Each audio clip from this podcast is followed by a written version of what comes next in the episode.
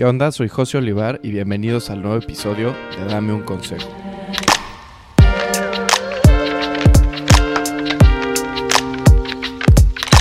El día de hoy vamos a platicar con Antonio Álvarez. Antonio es fundador de As Deporte, la empresa líder en organización de eventos deportivos en México. Hoy nos platica de dónde salió la idea de crear As Deporte y las dificultades de llevar un negocio como este. Espero que lo disfruten y sobre todo que se lleven un buen consejo.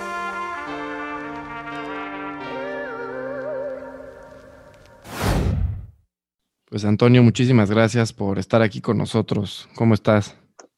Muy bien, José. Gracias por la, por la invitación y bueno, es un placer estar aquí, aquí con ustedes en el programa. No, pues muchísimas gracias a ti. Oye, antes de, empezar con todos los temas que, tenemos aquí preparados para, para, platicar, ¿por qué no nos platicas un poco qué, qué es Haz Deporte? ¿A qué te dedicas? Mira, Haz Deporte es una empresa que eh, nos dedicamos, nuestro core business, nuestro principal negocio es organizar eventos deportivos. Eh, tenemos una línea de más de 15 diferentes tipos de, productos. Para nosotros un producto es, es un evento deportivo, entonces haz de cuenta que las líneas para nosotros son carreras, entonces eh, triatlón, Ironman, Spartan, etcétera. Entonces tenemos muchas, muchas líneas ese es nuestro, nuestro core business.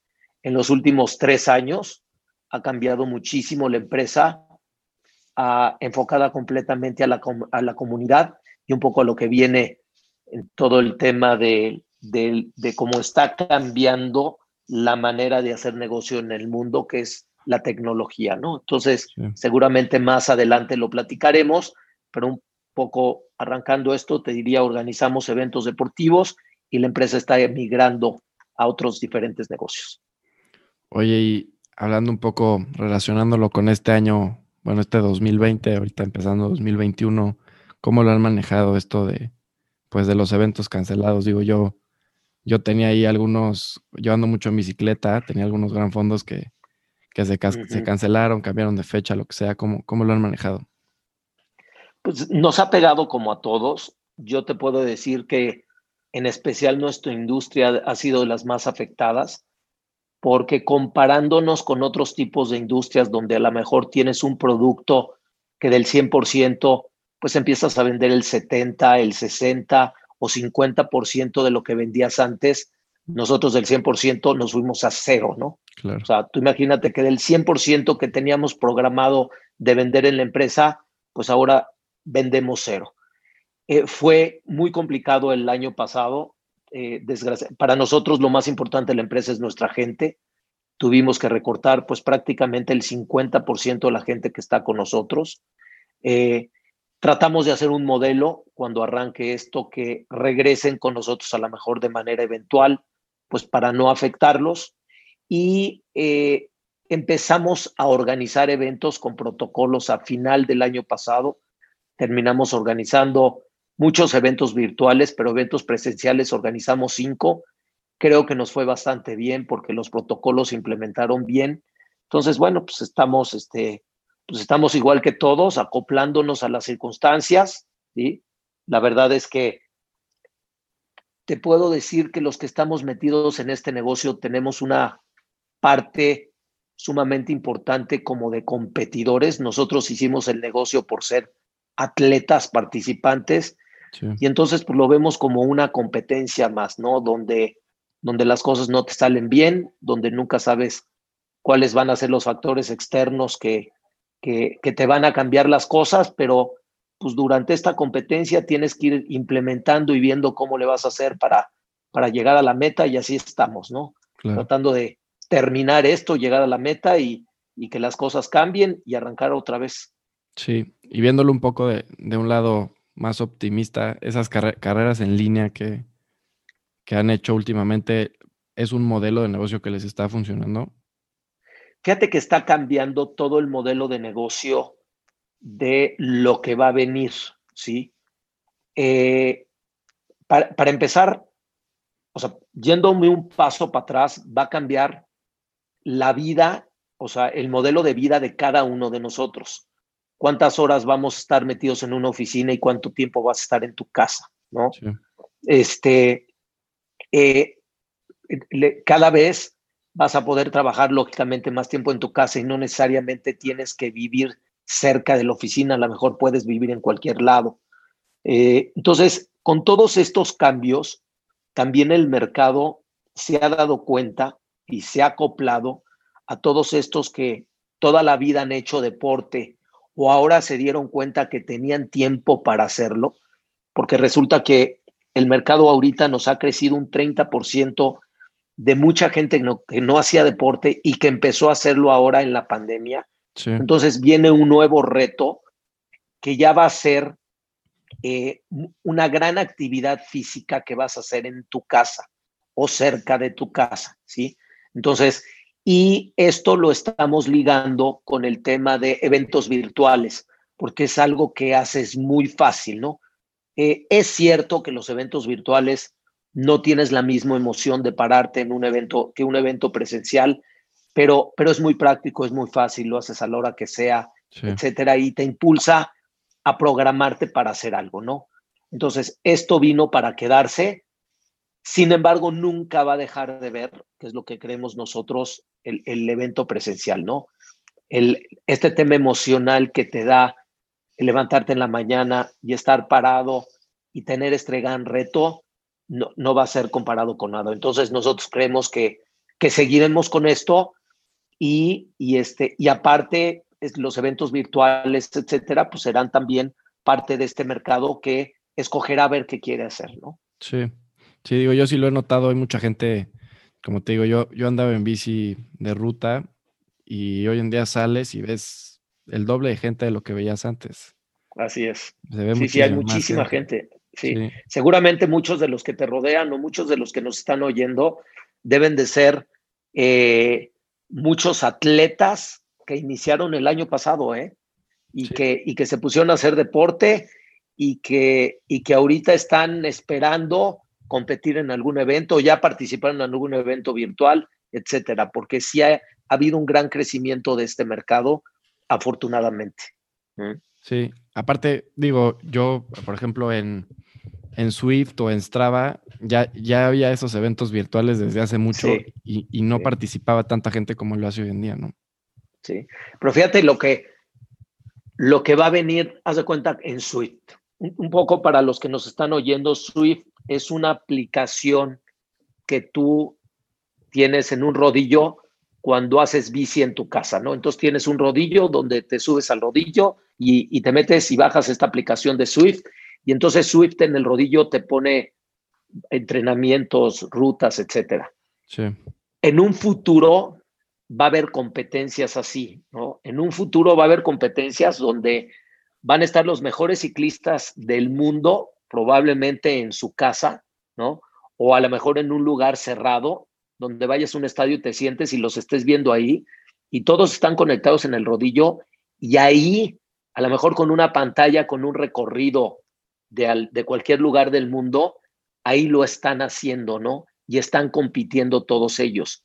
O tú mismo puedes competir al mismo tiempo con todos ellos. Entonces, a lo mejor tienes una competencia donde son 100 mil ciclistas alrededor del mundo donde están inscritos de todo tipo, hay atletas elites, etcétera, y tú estás participando con todo esto, ¿no? Era lo que te decía un poco que con todo este cambio y nosotros que ya somos una empresa sumamente tecnológica. Entonces también, de alguna manera, estamos viendo todo esto y estamos viendo cómo, cómo transformarnos y cómo innovar para que cada vez estemos pues, a la vanguardia de todo lo que está pasando, ¿no? Como empresa. Claro. Digo, y hoy en día ya se ve más, ¿no? Por ejemplo, en Swift ya, ya hay equipos de ciclismo, por ejemplo, que, que están contratando, hacen concursos en Swift y contratan gente que en las carreras de ahí pues tiene muy buen rendimiento, lo que sea, y, los contratan para los equipos ya de competencia profesional. Así es, y, lo, y, es, y es así, ¿eh? Y es así, los pueden ir viendo exactamente y se los jalan y les hacen una prueba y este, y pueden haber ahí atletas del futuro pues que arrancaron en su casa, ¿no? O que estaban medio perdidos ahí, pero gracias a estas eh, plataformas tecnológicas los, los pudieron este, nos pudieron contactar y, exactamente es como dices. Así es, José. Oye, y complementando un poco lo de lo que estábamos platicando ahora de, toda esta gente que está haciendo ejercicio en la pandemia, ¿cómo lo relacionas tú con, pues con la gente, con, con, todas las personas dándose cuenta de lo importante que es el ejercicio, no solo físicamente, sino también para la salud mental? Eh, mira, yo, pues, es, es que hay, hay, hay datos que son contundentes, ¿no? y que a lo mejor suenan muy tontos, suenan muy, muy tontos, pero es importante que, que, no, que la gente que, que hace para que no lo deje de hacer o no hace para que lo haga, se dé cuenta, ¿no? Entonces, o sea, el primero, nosotros tenemos una estadística, me decías que, íbamos a pasar a la historia de Deporte y ahorita que arranquemos con la historia me voy a, voy a profundizar más de esto, pero o sea, te, pongo algunas estadísticas que nosotros tenemos, ¿no? La primera estadística que tenemos es que la gente hace deporte para verse bien, ¿sí? Esa es, la primera, ¿sí? Para verse y sentirse bien. Entonces, y esa es una realidad, ¿no? ¿Y por qué? Tú ponte a ver a la gente que te rodea, ¿no? Yo ya tengo 56 años, ¿sí? y me ha tocado estar en este mundo del deporte muchos años y han crecido conmigo pues, este, mucha gente que hace deporte o que no hace deporte. Entonces, el, primer dato es, ponte a ver la comparación de alguien que todavía toda su vida ha hecho deporte y la que no lo ha hecho, ¿no? Físicamente son dos personas completamente diferentes. Cuando tú haces deporte, tu piel, tu cuerpo, tu musculatura, tu forma de ser, tu manera de caminar, este, toda esta, todo esto es, o sea, ¿cuántos conocemos tú y yo que hacen deporte y que tienen, o sea, voy a presumir de mi mujer, ¿no? Ahora mi esposa todavía, toda la vida hace deporte, no ha hecho deporte, tiene 50 años, es nutrióloga, la ven en su consultorio y créeme que parece de 33, ¿no? Y este, y, y, y, perdón que lo diga que es mi mujer, pero, pero es una realidad, ¿no? Entonces, este es, este es un tema contundente. El otro es eh, detalles tan simples como tomarte el pulso en la mañana, ¿no? O sea, eh, hay estadísticas donde si tú empiezas a hacer deporte a los 15 días, empiezas a bajar pulsaciones si te las checas en la mañana. Eso quiere decir que tu corazón, ¿sí? Se vuelve más eficiente y va a otro ritmo. Entonces, a lo mejor en la mañana marca 70 pulsaciones por minuto, empiezas a hacer ejercicio y a los 15 días resulta que ya traes 5 o 10 pulsaciones menos del deporte que empiezas a hacer, ¿no? Entonces, eh, la otra es las lesiones, cómo te sientes. Y entonces, hay una serie de argumentos que, que hacen, ¿no? Que, que, que el deporte cada vez crezca, porque aparte esto no es un, rollo de una moda donde la gente le gusta hacer, o sea, la realidad es que ya se, ya se volvió parte de tu día a día, ¿no? Y en un futuro, cada vez la gente va a hacer más deporte. Entonces, por más que salgan todas estas cosas de, de que, de que este, te, te untas geles y que, la verdad son puras mentiras, ¿no? Y nunca te van a transformar como lo que es el deporte. Entonces, pues, al final de cuentas, este, esto, esto nos va a cambiar. Y hacer deporte también es importante que lo entiendan todo mundo, es hacer deporte no es tener que hacer un maratón de 42 kilómetros o, o tener que hacer un Ironman. Hacer deporte es caminar una hora todos los días. O sea, el, caminar una hora todos los días es extraordinario deporte, ¿no? Y puedes empezar caminando y corriendo si quieres, ¿no? O puedes hacer en tu casa sentadillas y te pones una rutina viendo en internet tantos modelos que hay, ¿no? Entonces, sí es un tema que, que ahorita lo comentas, José, bien importante.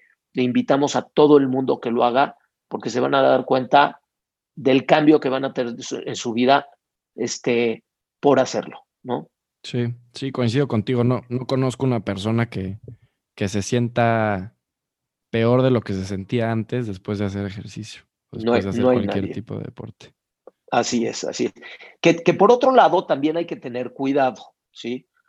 Porque nosotros que estamos metidos en este ámbito, después también se malinterpreta. Y, y de repente alguien que empieza a hacer deporte se olvida de todo lo demás, ¿no? Y entonces, este, como decimos, se vuelve de, de flojera, para no decir otra cosa, ¿no? Entonces ya no sale, no se desvela, ya no toma, ¿no? Y la, y la realidad es que no es así, ¿no? Es, es parte de tu vida y es un equilibrio. Y, y, si un día te vas de reventón y terminas a las 5 de la mañana, como ustedes chavos que lo pueden hacer, pues si al día siguiente te levantas a la una de la tarde y a esa hora te pones a hacer deporte, no pasa nada, ¿no? No tiene que ser a las 7 de la mañana. Entonces, realmente el deporte lo puedes hacer a la hora que sea y si te da flojera ese día, no lo haces y también no pasa nada, ¿no? Entonces también hay que tener cuidado porque de repente hay gente que se empieza a hacer, se empieza a meter al deporte y los perdemos, ¿no?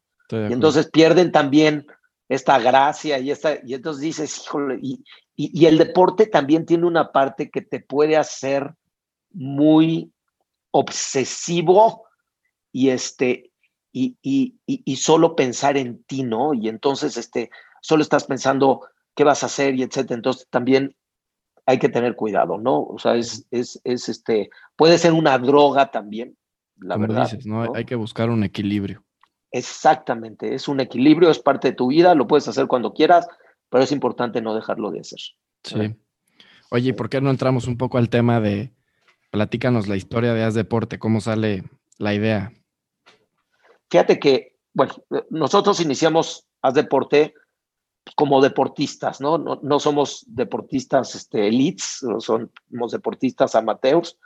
Eh, como, como todos, este, eh, eh, nacimos, o sea, el deporte que hacer, yo hice deporte toda mi vida, de todo tipo.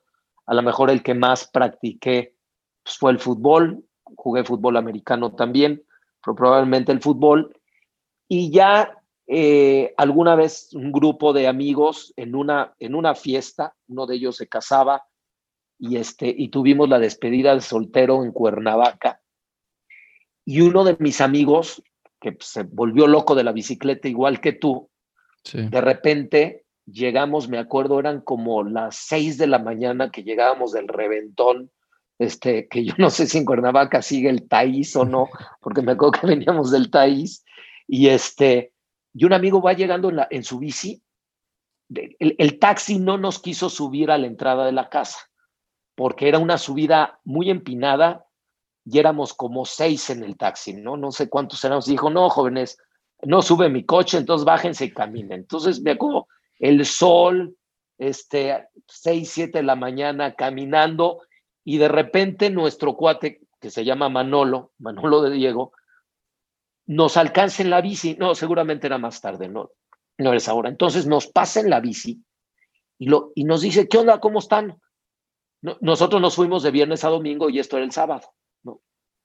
Y entonces, ¿qué pasó, Manolo? Los espero en la casa, entonces ya se siguió en su bici y yo a la casa. ¿Qué onda? ¿Qué haces? Me dice, no, vengo de México en bici.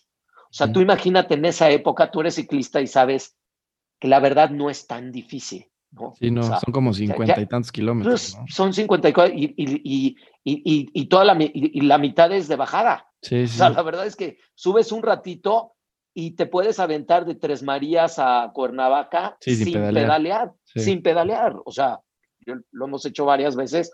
Te, puedes aventar la bici y sin pedalear llegas hasta Cuernavaca. O sea, no es tan complicado, pero para nosotros se nos hizo algo así como una locura, ¿no?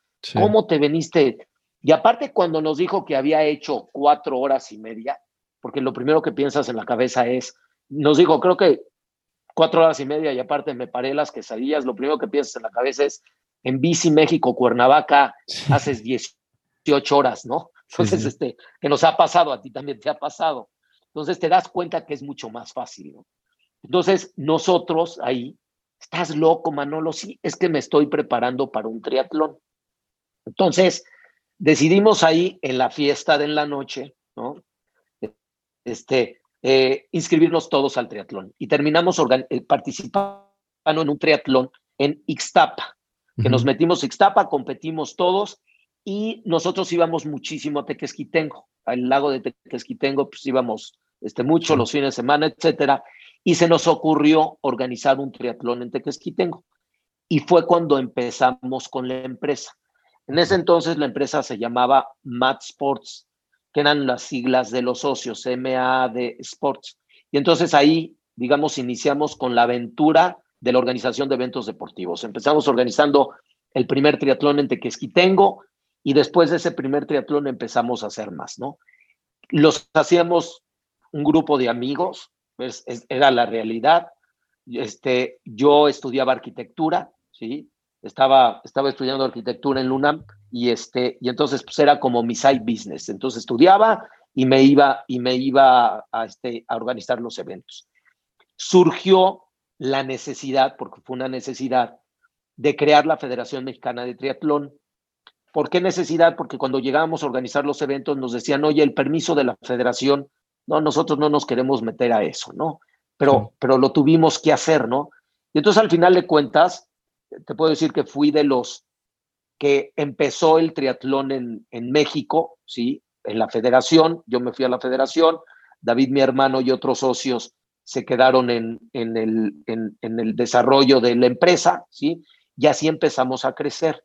Y después nos dimos cuenta que después de hacer un triatlón, eh, podíamos hacer el evento que, que queríamos, ¿no? O sea, y habían, habían, algunas carreras por ahí y algunas cosas ahí sumamente informales, ¿no? Que no se hacían bien, ¿sí? Y entonces nosotros, pues decidimos empezar a experimentar en otros mercados. Y entonces lo primero que hicimos fue, vamos a organizar unas carreras. Y aquí nos juntamos con Pablo Carrillo y con Pedro Ferriz de Con para organizar unas carreras de, de, imagen de la estación de radio de imagen, ¿no? Entonces llegamos, les organizamos las carreras y un poco para que te des una idea, ¿sí? La primera carrera que hicimos, que esto fue tantito antes del 2000, ¿sí? La primera carrera que hicimos, que dijimos que la arrancábamos a las 8 de la mañana, participaron 5 mil corredores, pero fácilmente unos 500 llegaron como a las ocho y media. Entonces llegaron a las ocho y media y la carrera ya había arrancado y nos hicieron ahí un meeting los 500 que llegaron tarde, que por qué habíamos arrancado a tiempo, ¿no? Entonces, para, para que nos demos una idea, que, cómo era esto del tema de los, de los eventos deportivos antes.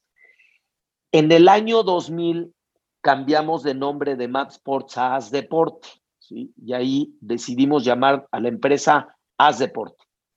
¿Por qué? Porque, y, ahí algunos decidieron, pues, habían abogados, ingenieros, etcétera, dentro de mis amigos, entonces algunos decidieron salirse y nos quedamos cuatro.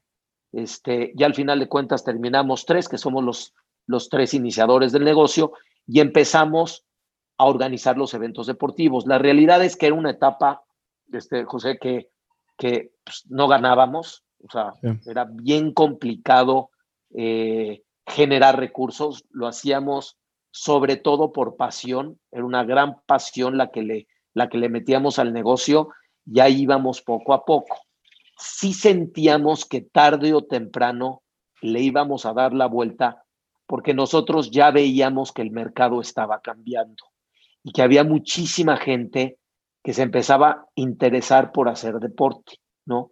Este, así seguimos la empresa, donde pues terminamos este, la empresa ya todos dedicados a ella, con un nicho de negocio eh, donde empezamos a abrir muchas líneas de productos, no nada más el triatlón. Nosotros organizamos todos los eventos de Spartan, el Ironman, ahorita que hablabas del ciclismo, los eventos de la etapa, este, nos hemos metido a golf, a tenis, fútbol, tenemos un torneo de fútbol de, que se llama este, School Games, que organizamos un torneo de fútbol en muchas escuelas privadas, etcétera, y así fuimos creciendo, ¿no? Eh, te puedo decir que lo más importante de la empresa es pues, que nos gusta lo que hacemos. O sea, yo te puedo decir que yo soy de los que de los que arranca en la mañana y termina en la noche y no me doy cuenta cuántas horas le invierto a lo que hago me encanta lo que hago, ¿sí? Es divertidísimo. El gran equipo de, que tenemos de la gente que trabaja con nosotros lo ve igual. Tenemos un gran equipo. Organizar un evento deportivo es sumamente complicado y más en un país como el nuestro porque tienes muchísimas variables, ¿no? variables de gobiernos, variables de permisos, variables del mercado que te exige, variables de calles que tienes que cerrar. O sea, hay muchísimas variables que se vuelve bien complicado hacer un evento deportivo. Hemos sabido este, cómo, y, y en la parte internacional que le ha ayudado mucho a la empresa, cuando empezamos en el triatlón, nos metimos mucho también en el tema internacional. O sea, empezamos, fuimos de los que iniciamos el triatlón a nivel mundial y hemos sido parte de la Unión Internacional de Triatlón desde que inició, ¿no? Esto nos ha unido mucho al Comité Olímpico Internacional, entonces aprendimos a ver todo lo que pasaba fuera de México, ¿sí? sí. Y entonces, este, eh, eh, al día de hoy, nos encanta estar viendo todo lo que pasa afuera para jalarnos ideas y ver qué podemos hacer, ¿no? Claro. Yo te puedo decir que somos de los que creemos que somos de los mejores del mundo, organizamos eventos deportivos, así nos vemos, ¿no? Este, y así nos sentimos y, este, y estamos seguros que así es. Hay pocas empresas en el mundo, no, no, no en México, en el mundo, como la nuestra, ¿no? Con tantos productos en, un mismo país, etcétera, ¿no? Y esto nos ha ayudado muchísimo a, este, estamos bien diversificados, y pues ahí vamos, ¿no? Ahorita lo de la pandemia, bueno, pues es una, un, un, un, este, pues una crisis que le pasa a todo el mundo, pero pues le daremos la vuelta y seguiremos adelante y este, y tendremos seguramente haz deporte para rato. Seguramente sí.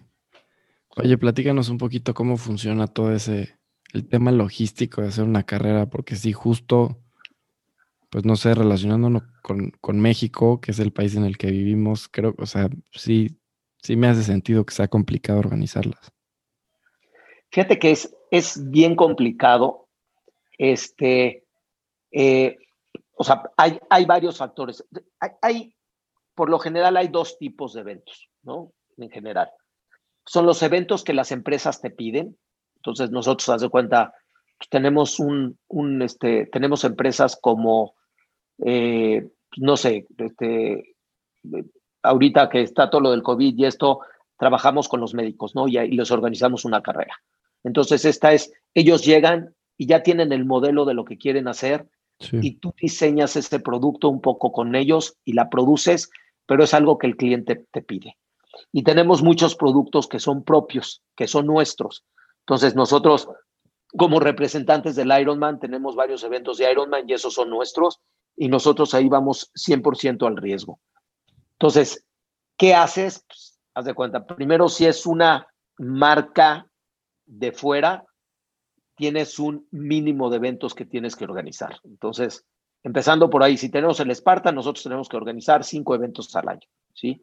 Y entonces empezamos a buscar sedes. Este, hay dos factores importantes. Hay uno técnico de cuál es el mejor lugar para hacer el evento, ¿sí? sí. Este, que te convenga que sea bonito, que se adecue, haz de cuenta al Spartan, a las rutas, etcétera. Pero el segundo, que sea atractivo para el mercado, para las marcas y para los participantes. Entonces, un buen ejemplo de Spartan, encontramos que Acapulco se juntaban las dos. O sea, hacemos el Spartan en el, en el en Mundo Imperial en Acapulco, ahí en el Princess, y entonces un lugar precioso, este, la ruta es increíble, lo metemos ahí en el campo de golf, hay obstáculos en la arena, en, te, tienes que medio meter ahí al mar. Y entonces, técnicamente, el evento este, resuelve, nos resuelve el, el tema de, de, de, los aspectos técnicos, pero por otro lado, también se vuelve un mercado sumamente interesante. Es fácil llegar a Acapulco. El, el, año pasado, bueno, la última vez que lo hicimos, que fue hace, no, el año, fíjate que el año pasado todavía lo hicimos, participaron casi 7 mil este, espartanos, ¿no? En, en, este, en Acapulco, 7 mil. Y entonces, este, y entonces, entonces, ya que resuelves eso, un poco que esto es el diseño del producto, ¿sí? Donde lo haces, la fecha, mercado, etcétera, ¿no? Quiénes van a participar y todo esto, arrancas con el tema de la imagen del evento. ¿Cuál va a ser la imagen del evento? No, pues la imagen tiene que tener mundo imperial, es así, y lo lanzas. Y viene haz de cuenta, si es un funnel de varias etapas, viene la primera que es la de la promoción, ¿no? Nosotros tenemos una base de datos muy grande donde tenemos a todos los espartanos ahí, especialmente siguiendo el ejemplo del Spartan. El Spartan es una comunidad muy, eh, este, muy activa, ¿sí? Todo el tiempo se comunican entre ellos, hay redes, etcétera. Entonces, comunicar a los espartanos no es complicado, ¿no? Sale el evento de Acapulco y, lo, y lo, lo, lanzamos poco a poco. Haz de cuenta, pusimos una cerveza en la playa y pusimos Spartan, ¿no? Y entonces como que dices, híjoles, ¿qué tiene que ver una cerveza en la arena? Y ellos no, o sea, un, poco así fue el lanzamiento, la cerveza en la arena y Spartan. Entonces tú eres competidor y que dices que tiene que ver la cerveza en la arena y Spartan, pues en qué playa va a ser, ¿no? Ya después anunciamos que era Acapulco, ¿no? Entonces, este, así, así empezamos. Después, de, después de la parte de la promoción, abres a la parte de la apertura de inscripciones, eh, donde según el tiempo que te inscribes es lo que te cuesta. Una vez que te inscribes, ya es la etapa de la información, ya estás inscrito, entonces le, le dices al atleta dónde se puede hospedar, este, aspectos técnicos del evento, etcétera, toda la información del evento y después ya viene el evento en sí. Organizar el evento técnico es sumamente complicado y más del Spartan. Eh, los obstáculos, cómo los montas, etcétera, los permisos, los permisos que tienes que pedir en el gobierno. Lógicamente, tienes gran relación con el gobierno. Nuestro producto, al final de cuentas, es un producto turístico. Entonces, tú imagínate que nosotros llegamos a Acapulco con 7 mil participantes y van casi tres participantes, tres acompañantes por participante. Entonces, nosotros llevamos a Acapulco ese fin de semana más de 20 mil gentes por hacer el evento, ¿no?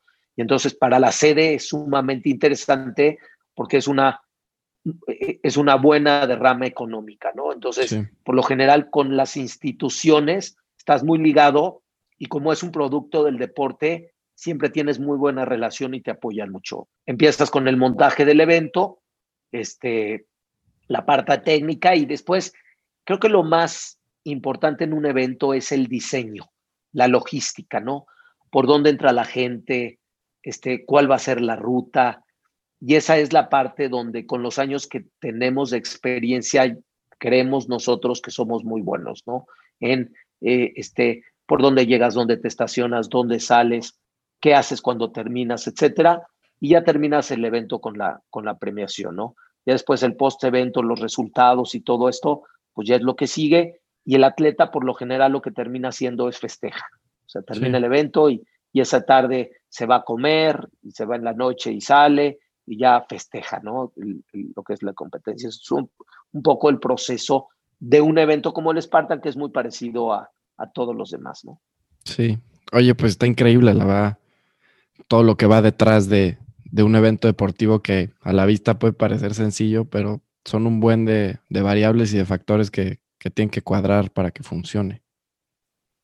Ah, fíjate que ahorita que decías eso, ponle que para el Spartan, eh, del, o sea, del equipo que va, deben de ser 15 directores de la empresa. Eh, después contratamos nosotros eventuales para un evento de ese tamaño, deben de ser unos 60, 70 eventuales. ¿sí? que les pagamos por evento y después de voluntarios, en el Spartan debemos de tener como unos 250, 300 voluntarios, poco para que veas el, el recurso humano que necesitamos para un evento. Sí. Cambia según el evento, pero para un evento como ese es, es más o menos. Un Ironman completo que dura 20 horas el evento, pues tienes que hacer hasta turnos, ¿no? Entonces hay turnos de voluntarios, turnos de, de gente que opera, se vuelve mucho más complicado. Según el evento es, es como lo tienes que ir moviendo. Claro. Antonio, ¿hay alguna persona o algún personaje que ha sido referente en tu vida, ya sea personal, profesional? Pues mira, yo te diría que, que personalmente, este, eh, pues mis padres, tengo la, la, fortuna de que siguen viviendo los dos, ¿sí? Eh, y pues ellos fueron los que, los que iniciaron con nosotros con esta pasión por las cosas, ¿no? Eh, yo te podría decir que de lo que yo viví ahora y que me toca vivir con mis hijos, ¿sí? Este, la, la gran diferencia es que, es un problema que tenemos ahorita, y mira que yo lo tengo, aquí en mi casa es, eh, era, o sea, tienes que entender la pasión y tienes que entender que para que consigas algo, este, vas a tener que luchar mucho y te va a costar muchísimo trabajo, ¿sí? Sí. Y tenemos que estar muy eh, atentos a que nos vamos a estar frustrando.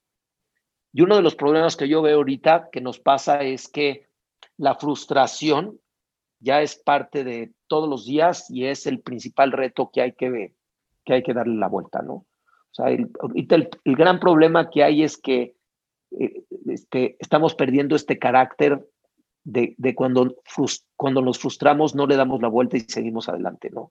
es muy fácil, te frustra algo y mejor ya lo dejas y, y mejor te vas por otro lado, ¿no? Entonces yo te puedo decir que si algo me enseñaron a mí fue a eso, ¿no? A tener el carácter de que aunque las cosas no se daban, pues veíamos este, la manera de cómo hacerlo, ¿no? Y nos volvimos muy necios, ¿no? La verdad es que David, mi hermano y yo somos bien, bien necios. Y cuando iniciamos esto, pues no había nada en México. Y, y, de necios nos metimos en la cabeza que, que íbamos a organizar una, una empresa de, que organizara eventos deportivos y que podíamos vivir de esto, porque este es el gran tema, ¿no? No nada más es la pasión, porque pues una vez es la pasión, pues lo demás se da solito, ¿no? Entonces, pues ya al final em, pudimos empezar a vender, ¿no? Inscripciones, clientes, socios comerciales, etcétera, y nos dimos cuenta que, pues, que podíamos vivir de esto, ¿no? Y, pues, somos muy felices de lo que hacemos. En el ámbito profesional, yo te diría que tuve la suerte, la fortuna de conocer a un amigo mío, que es uno de mis mejores amigos, que se llama Antonio Argüelles, que con Antonio fue él él estuvo, él, estuvo en México estudiando, después se fue a Stanford, fue uno de los que inició el triatlón en Estados Unidos con, un, con un personaje de allá que se llama Carl Thomas, pero su vida profesional lo regresó a México. Su hermano era un gran nadador, que en la época del hermano la Federación de Natación le hizo pues, cosas que no le tenía que haber hecho un deportista hace muchos años y, este, y él siempre se quedó con esta, un poco con esta idea de crear algo que, que sea de verdad y que funcione bien, ¿no? Y entonces cuando empezamos con la empresa, que empezamos también con la Federación Mexicana de Triatlón, a, a, pues a, Toño Orgüelles le aprendí esto, ¿no? Yo creo que lo que más le aprendí, o sea, te voy a poner un ejemplo, que a lo mejor ahorita se, se oye un poco absurdo, pero hace muchos años no lo era tanto, ¿no? Entonces, cuando, un poco para que veas la visión que tenía Toño, y eso le aprendí, y, y, lo, lo, que más le aprendí de manera personal es no tener límites, ¿no? Entonces estábamos un día en su oficina, entonces nos buscó el que estaba formando la Unión Internacional de Triatlón, que había una reunión en Aviñón, Francia, para formar el organismo internacional, porque queríamos, querían, este, este señor que se, llama, se llamaba, porque ya murió Les McDonald, quería meter el triatlón a los Juegos Olímpicos, ¿no? Y entonces habría que hacer toda la estrategia para meter al triatlón de los Juegos Olímpicos. En ese entonces el presidente del Comité Olímpico Internacional era Juan Antonio Samaranch y había que convencerlo porque iba a ir a Viñón a que el triatlón tenía que estar en los Juegos Olímpicos. Yo me acuerdo que era un jueves y el evento era el, sábado y domingo.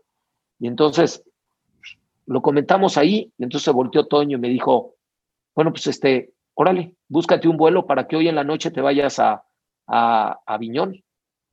Y en ese entonces, bueno, pues para mí eh, eh, era una época donde ir a Europa era así una cosa como, como, yo me acuerdo que dije, que ya así de repente y cómo ahorita y pero por qué y, me acuerdo que llegué a mi casa a hacer en la maleta y cuando estaba en el avión yo decía ¿qué? o sea como que qué hago aquí no entiendo bien a dónde voy y la verdad es que la vida o sea, mi vida cambió, ¿no? Ahorita este, te comentaba que soy parte del organismo internacional de triatlón a nivel mundial. Si no hubiera ido en ese viaje, seguramente no sería ahorita, ¿sí? Y entonces, son las cosas que te das cuenta que, que Toño lo que me transmitió, me sigue transmitiendo, es que la vida no tiene límites, ¿no? Y tú puedes hacer lo que se te antoje, lo que se te antoje, ¿no? Estoy de acuerdo. Toño al día de hoy es un nadador de aguas abiertas que es el, el único, creo que solo hay cinco que ha cruzado los siete mares en el mundo y, y ahorita se está entrenando para cruzar el canal de la Mancha de ida y vuelta. Y ahí cuando alguien lo quiera seguir es, es todo un personaje de no tener límites en la vida, ¿no? Y con Toño tuve la fortuna de, de empezar a deporte, ¿sí? Fue mi socio, este, y es un presidente honorario de la federación y es un gran consejero mío y yo te puedo decir que él profesionalmente marcó mi vida personal junto con el que fue el presidente de la Unión Internacional de Triatlón, un canadiense que, que te decía que ya murió, que se llama Les McDonald, ¿no? Que, que, este, pues que también le, le, aprendí, le aprendí muchísimo en el, en el tema profesional. Pues qué increíble. Y qué padre esas vueltas de la vida, ¿no? Que, que luego las gentes a las que más le aprendes son, son tus amigos y gente cercana. Es, eso es padrísimo, ¿no? Y yo, y yo creo que eso siempre se va a dar, ¿eh? Porque, porque alguien que te quiere enseñar, yo creo que lo primero que, que, que, lo, que tiene que ser es alguien honrado y que lo está haciendo de, de buena fe y de corazón, ¿no? Sí. Este, que, lo, que lo está haciendo completamente porque te quiere, ¿no? Claro, con la intención y, y de no ayudar. Con la intención de ayudarte, ¿no? Porque si está pensando en otra intención, entonces nunca lo va a hacer, sí. nunca lo va a hacer bien, ¿no? Y yo, yo he tenido la suerte que alrededor de toda mi carrera profesional me he encontrado a muchísimos personajes así y no, también, ¿no? Sí, sí, te encuentras a muchos personajes, exactamente, ¿no? Que, que este, que pues es, es, al contrario, pero pues así es siempre y pasa en esto y pasa en todo. Sí. Mm. Oye, Antonio, pues ya para terminar, si estuvieras enfrente de un joven que quiere seguir tus pasos y dedicarse a lo mismo que tú, ¿qué le dirías? Yo resumiría algo de lo que, de lo que, estamos, de lo que estamos platicando. Yo creo que ahorita hay una gran, gran oportunidad con todo lo que estamos viviendo de hacer cosas diferentes y hacer cosas nuevas. Antes era mucho más difícil poder construir, o sea, y estoy hablando de, la parte profesional, ¿no? Si tú te fijas, todas las empresas, las grandes empresas, este, antes del, del año 2000, 2005, 2010, eran empresas que llevaban 40, 50 años trabajándose de varias generaciones. Antes para formar algo, sí. tú necesitabas muchísimo tiempo, este, era todo un proceso, etc. Y, y, y, de un tiempo para acá, con todo lo que está pasando, con lo que estamos viviendo, este, con todas las plataformas tecnológicas que hay, etcétera, la verdad es que hay una gran oportunidad, una gran, gran oportunidad de hacer muchísimas cosas, ¿sí? Este, nuevas. Y no importa que tengas 15, 16, 20 años y estés bien chavo, hay una gran, gran oportunidad de hacer muchas cosas este, nuevas, ¿no? Sí. No nos podemos confundir que el, que el hacerlas implica muchísimo trabajo, ¿sí? Pero yo lo que te diría que lo más importante es la pasión, ¿no?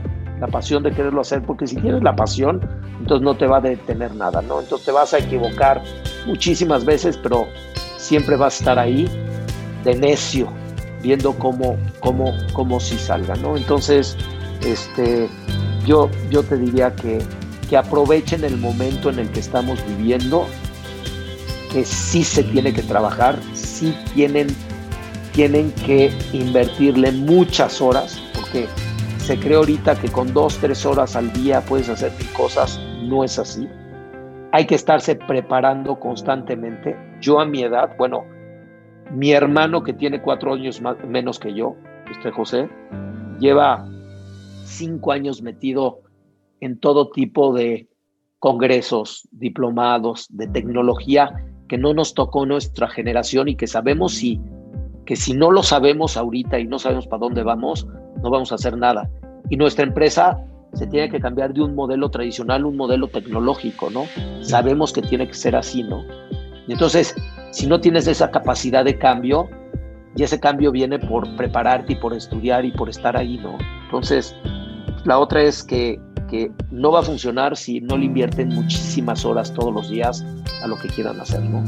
Entonces yo, yo, yo te diría que, que, este, que eso, eso yo les diría, ¿no? pues muchísimas gracias por tu entrevista. Pues muchísimas gracias. Consejo. ¿Eh? Y mucha suerte este 2021, que estoy seguro que va a ser un año donde poco a poco vamos a regresar a los eventos presenciales, que la verdad yo sí los extraño. Sí, ahí te veré. Ahí te veré en la en las siguientes. Este año vamos a vamos a organizar seis eventos de bici, seis eventos de tapas. Ah, y pues, este, Oaxaca lo van a repetir. Este, vamos, o sea, vamos, las confirmadas ya son La Paz, Estado de México. Este, estamos ahorita viendo qué va a pasar con Cancún. Eh, estamos viendo si abrimos una sede en Huatulco también. Sí. Eh, y este, son las que. Ah, eh, Monterrey y, Guadalajara también. Entonces, en esas andamos. ¿eh? Pues Terminando de cerrar todo, pero, pero ahí vamos. ahí, te veré. por supuesto. Muchas gracias. ahí te vería arriba de la bicicleta. Sí. Muy bien. Espero que lo hayan disfrutado, sobre todo que se lleven un buen consejo. Nos vemos en dos semanas.